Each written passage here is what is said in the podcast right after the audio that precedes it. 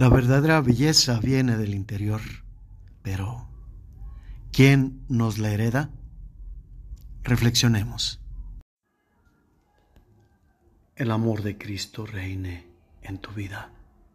El Evangelio hoy.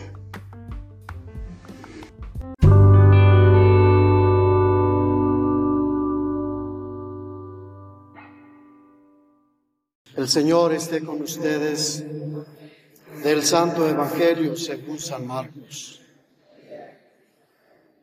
Este es el principio del Evangelio de Jesús, Mesías, Hijo de Dios. En el libro del profeta Isaías está escrito, He aquí que yo envío a mi mensajero delante de ti a preparar tu camino, voz del que clama en el desierto, preparen el camino del Señor, enderecen sus senderos.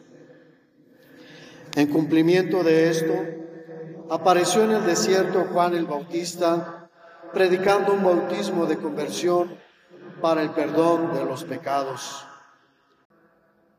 A él acudían de toda la comarca de Judea y muchos habitantes de Jerusalén. Reconocían sus pecados y él los bautizaba en el Jordán. Juan usaba un vestido de pelo de camello, ceñido con un cinturón de cuero, y se alimentaba de saltamontes y miel silvestre. Proclamaba, ya viene detrás de mí uno que es más poderoso que yo, uno ante quien no merezco ni siquiera inclinarme para desatarle la correa de sus sandalias. Yo los he bautizado a ustedes con agua, pero Él los bautizará con el Espíritu Santo. Palabra del Señor.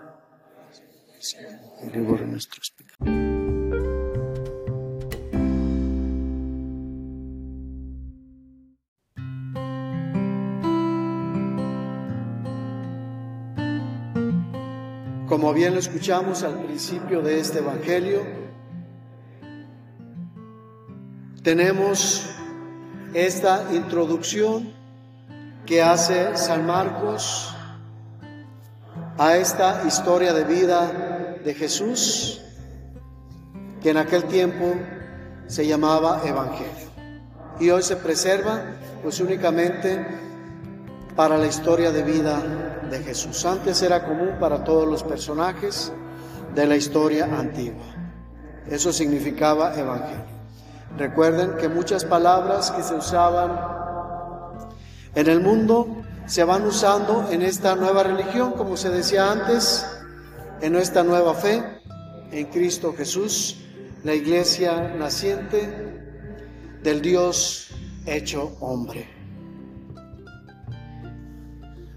Esta introducción hace referencia a aquel que es su precursor, Juan el Bautista aquel evento tan importante, aquella misión que es un parteaguas que fue capaz de dividir los tiempos desde antes de Cristo y después de Cristo, que es la época que estamos viviendo. Así de poderosa fue su intervención en la historia, así de fuerte fue su, su vida en medio de nosotros. Y tenía que ser de una manera, no de todo a la vez, sino progresivamente. Por eso era necesario que antes hubiera sido anunciado. Sé que tenemos a los profetas que anunciaban su venida, especialmente Isaías, que hemos estado y seguiremos estando recordando eh, en la mayoría de las lecturas que acompañan el Evangelio de cada día durante este tiempo de Adviento, pues es el que presenta una imagen más clara de Jesús.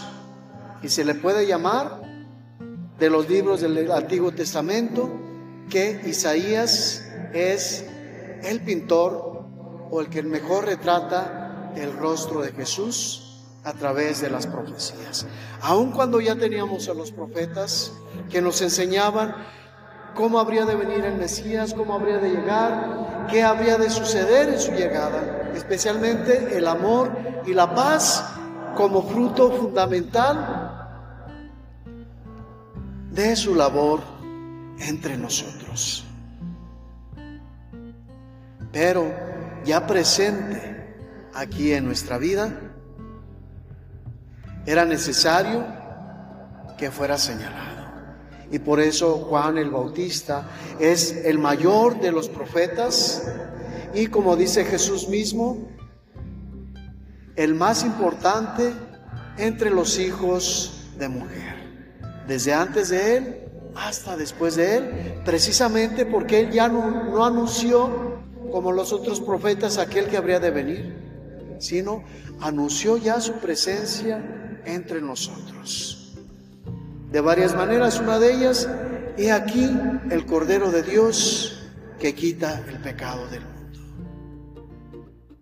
Esa preparación habría de ser para interiorizar en nosotros mismos, para hacer una introspección profunda que nos ayude a encontrar todo aquello que, como dice San Pablo, es basura y desecharlo, vaciarnos completamente para tener al 100% en nuestro interior todo el espacio abierto para que more la inmensidad de Dios en Jesús que se hace presente. En estos tiempos estamos preparándonos para acompañar esa prorrupción de aquel que es eterno y que está fuera del espacio en nuestra historia. Aquel que es eterno nació como nosotros de una mujer. Aquel que es infinito se hizo finito en cuerpo para estar con nosotros. Y por esa divinidad, el cuerpo que antes era temporal, con Él se convirtió en eterno. También recordemos que tenemos en la fe la esperanza de la resurrección en el día final, donde vamos a recuperar nuestros cuerpos perfectos, ya sin dolor, sin sufrimientos, en todo su esplendor, en toda su belleza, como Dios, que es bueno, es verdadero y es bello. Por eso inicia así este Evangelio con Juan el Bautista que nos pide arrepentirnos de nuestros pecados, porque ha llegado el momento, ha llegado la hora de ver frente a frente, cara a cara, aquel que es nuestra salvación. Y con esto hace el anuncio, mi bautismo es imperfecto porque es solamente con agua. Pero detrás de mí viene aquel que ya no bautizará solamente con agua, sino con el fuego del Espíritu Santo. Y esa es una promesa, pero también es, también es una señal de que somos propiedad de Dios. Sin embargo, tenemos la libertad para decidir si realmente queremos pertenecer a Dios, hemos de vivir en su amor. Y fuera de esto es que estamos eligiendo no vivir con Él. Por eso, ante esta posibilidad, repito, Juan el Bautista anuncia el arrepentimiento para lograr el perdón y restaurar nuestra naturaleza imperfecta para hacerla perfecta como la de Jesús.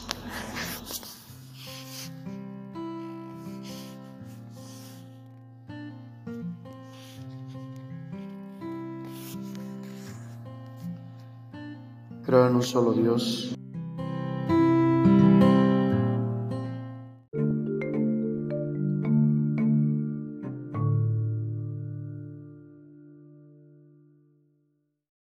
El Rey del universo, establezca en ti la felicidad eterna de su reino y te bendiga En el nombre del Padre, y del Hijo, y del Espíritu Santo.